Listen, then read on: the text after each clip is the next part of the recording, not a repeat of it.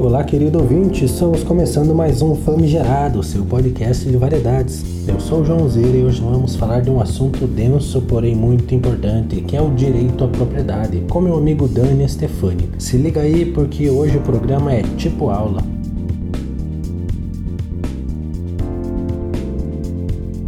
Olá, eu sou Daniel Stefani, pós-graduando em Direito Constitucional e fui convidado pelo meu amigo John para participar neste podcast falando a respeito da história e do direito de propriedade. É um assunto bem extenso, então vamos tratá-lo em capítulos ou módulos. Inicialmente, fazer um apanhado geral do que se trata a temática. Não há como pensar em moradia sem a sinapse imediata de domínio sobre um pedaço de solo e sua consecutiva utilização para a proteção da família. Ilustra-nos habilmente o professor Eduardo Agostinha Arrudo Augusto a temática ao afirmar que a terra ela é essencial para a vida, pois é o local onde se fixa o povo e de onde se extraem os meios de subsistência. A casa própria é um dos maiores desejos da atualidade, pois representa conforto, segurança e dignidade. Deriva daí a sacralidade desta concepção moderna de propriedade, que é tão antiga quanto a fixação do homem no solo, pois quanto do abandono do nomadismo dos meios de sobrevivência como coletores e a adoção dos primeiros modelos agrários de plantio, nossa espécie viu-se diante de uma encruzilhada histórica. O preço da segurança alimentar forçou uma valoração extrema daqueles espaços tidos como férteis, de modo que rapidamente se ergueram as fortificações e os homens uniram forças, organizando-se em clãs, tribos, povos, nações, sempre com o intuito de manter-se, manter e, se possível, aumentar o seu território voltado para áreas de plantio. Com o início das grandes concentrações humanas, com a construção de palácios, templos e canais de irrigação, surgiram os primeiros conhecimentos técnicos laborais específicos, as primeiras formas de trabalho, e estes foram perdurados pelas primeiras formas de escrita, que por longuíssimo tempo cumpriram o simples papel de um código que, apesar de público e corrente, era acessível somente a alguns privilegiados, os letrados, que conseguiam, por sua condição de classe, sua condição social, ter acesso a alguma forma de educação ou alfabetização. Inicia-se então entre nós uma divisão pela possibilidade de acesso ao conhecimento e pela capacidade, em detrimento disso, resultante disso, do trabalho, da forma pela qual o indivíduo conseguiria aderir à sociedade ou se introduzir na sociedade a partir da prestação de algum tipo de serviço.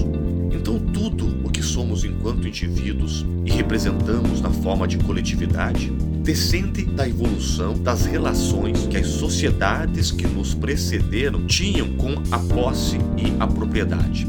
De modo que, ao admitirmos nossa descendência de um modelo histórico-cultural grego-judaico-cristão, nós assumimos a descendência de uma forma histórica que, enquanto nossos ideais e paradigmas que sustentaram o Ocidente através da história, elas propiciam o surgimento de um pensamento liberal e estruturando o monopólio moderno do sistema capitalista, onde a propriedade de imóveis transcendeu de tal forma a mera necessidade humana por moradia que se tornou alvo de especulações financeiras fazendo com que alguns estados modernos se vissem envoltos em crises de grande vulto que se ancoraram na exploração financeira imobiliária. Um grande exemplo, a bolha imobiliária americana, que terminou por causar danos financeiros e sociais que contaminaram toda a economia global. Por aqui, essa onda da bolha imobiliária, de maneira errônea, foi subestimada e a um alto custo social, pois foi tratada na época como uma pequena onda passageira ou como estaria apelidado na história, segundo a afirmação de um presidente da República do Brasil, que teria sido ou seria apenas uma marolinha.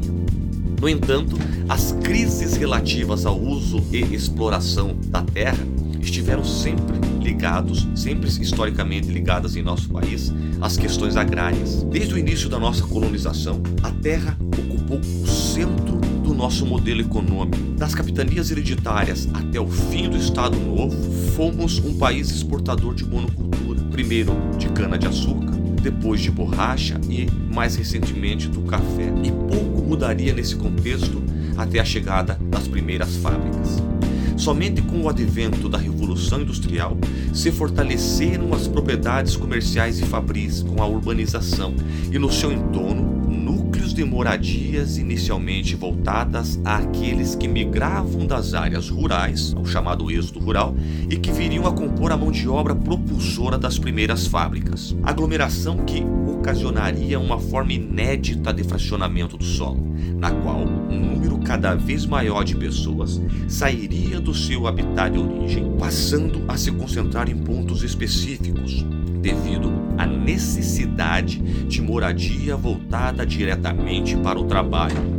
ocasionando em ambos os ambientes, fábrica e moradia, o convívio cada vez maior de um número elevado de pessoas reduzidas em espaços mínimos. No que diz respeito ao campo, a diminuição da população e o aumento da demanda por gêneros alimentícios, oriunda das cidades que se formavam, levaram o pequeno produtor a passar por uma significativa melhora. Por força da necessidade humana, e em especial sua capacidade de multiplicar-se geometricamente, estes espaços geográficos alçaram o status de valiosos bens e não por acaso, o chamado liberalismo econômico, eclodido dos ideais das revoluções inglesa e francesa, germe do capitalismo, tinha como um de seus fundamentos pétreos uma visão arcaica da propriedade, defendendo que a transmissão da titularidade desta deveria dar-se somente por justo título, ou seja, a vontade manifesta do proprietário e detentor de título oficial e público seja por doação, alienação ou no caso de falecimento em decorrência do inventário, testamento ou consecutiva partilha, dentro de uma visão quase que absolutista do direito de propriedade. Durante muito tempo, foi este o modelo que imperou em todo o Ocidente, inclusive no Brasil, onde a exigência do tal justo título é resquício do liberalismo econômico fruto de uma visão classicista que seria legalmente corrigida apenas com o advento da Constituição Federal de 1988, também denominada a Carta Cidadã.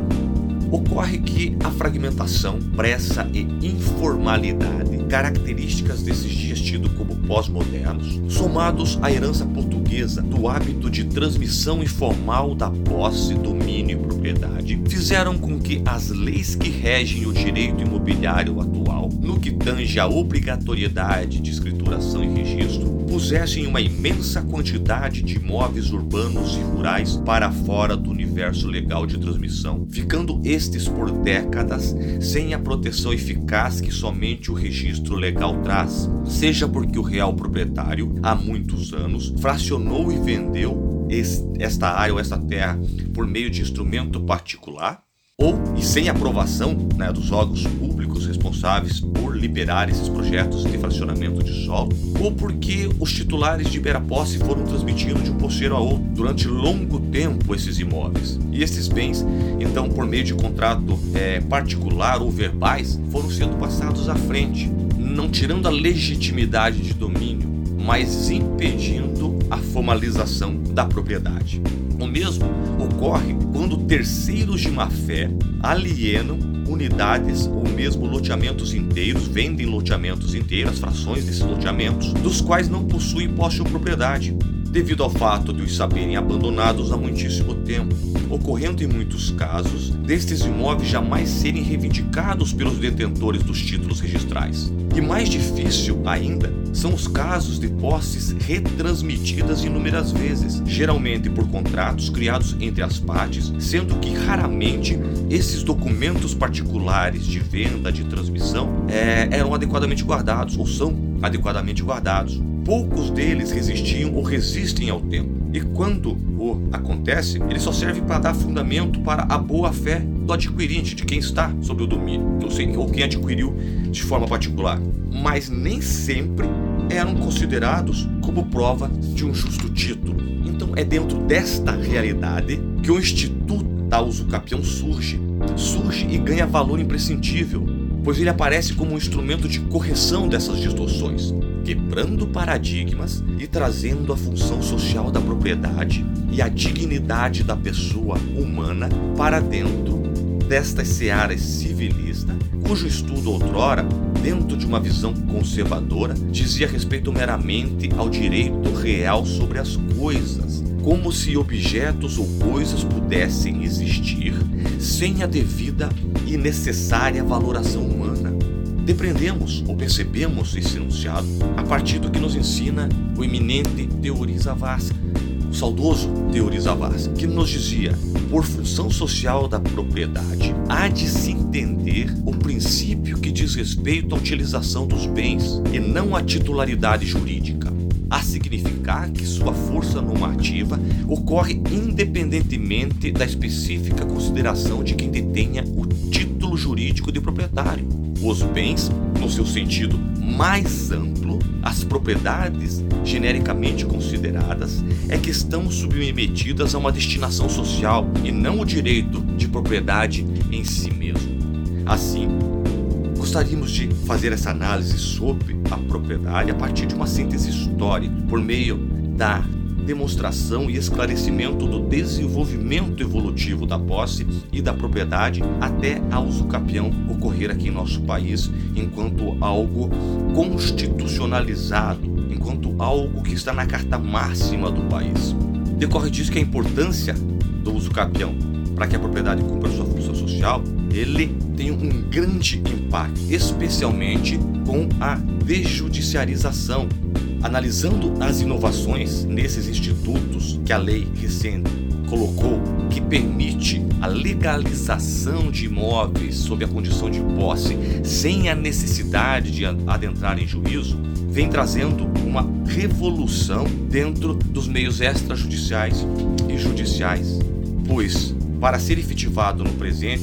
a uso capião ela é, necessita de meramente uma ata notarial, de certidões, uma planta do imóvel, de notificações e editais, para saber se não há uma reclamação, se não há algum problema jurídico sobre o imóvel, seguidos do crivo comprobatório do registrador, do tabelião para fazer a ata notarial e do registrador que receberá essa ata notarial com força de escrituração. Então, esses tornam-se os principais requisitos hoje para efetivação registral de posses não litigiosas. E se insurge desta feita, desta situação, a necessidade de que a uso capião, então, desjudiciarizada ou administrativa, seja absorvida sem maiores problemas, sem maiores óbices, por todos os registradores e tabeliões, que abandonando e que devendo abandonar a função de protetor dos proprietários, passem a ser defensores da função social da propriedade, passando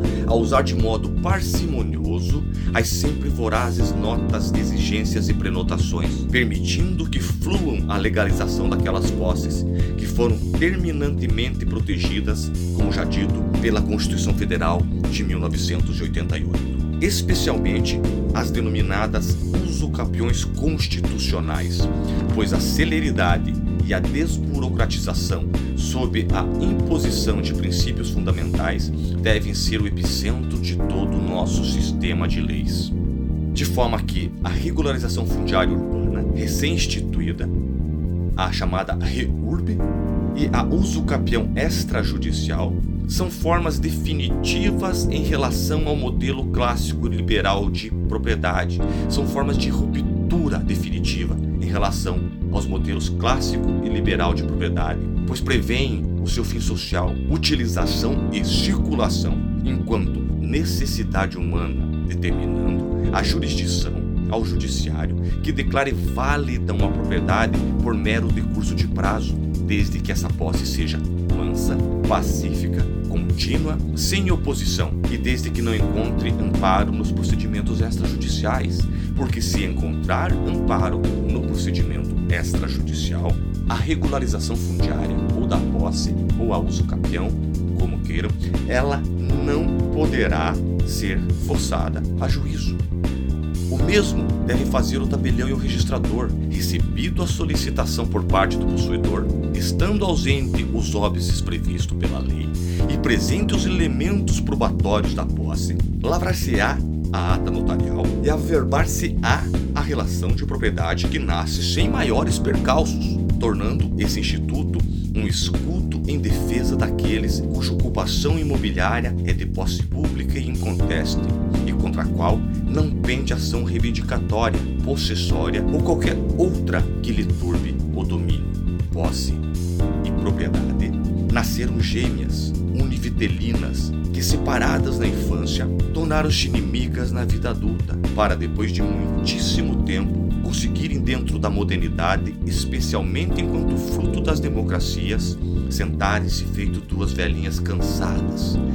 mesmo banco da história, buscando uma nos olhos da outra alguma forma de consenso. O que achou do programa de hoje? Que agradeço por ouvir até aqui. Se gostou, deixe seu like e compartilhe para que todos saibam da riqueza desse material. Grande abraço e até a próxima.